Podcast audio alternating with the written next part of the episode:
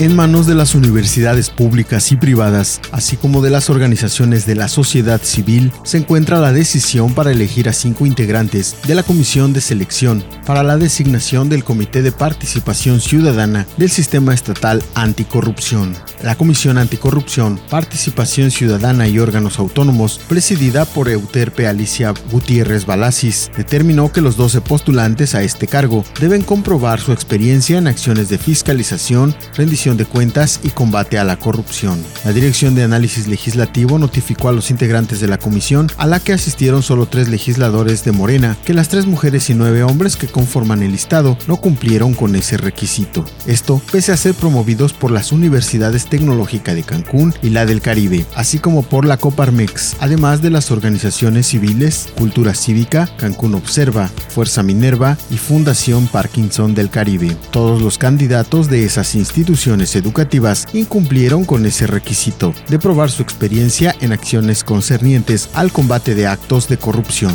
Por lo tanto, deben ser subsanados y se les va a notificar de manera electrónica como se acordó en la convocatoria emitida desde el 15 de septiembre pasado, dijo Gutiérrez Balasis. Con los tiempos encima marcados por la ley del sistema anticorrupción, tanto la Dirección de Análisis Legislativo como los diputados Gutiérrez Balasis, Reina Areli, Durán Obando y Edgar Humberto Gascarceo urgieron a las organizaciones que impulsaron a sus candidatos a cumplir con los requisitos. La Dirección de Análisis recordó que, para esta ocasión, que sería la segunda convocatoria para ocupar esos cargos honorarios, se abrió la sede de la 16 legislatura de la zona norte, ubicada en Cancún.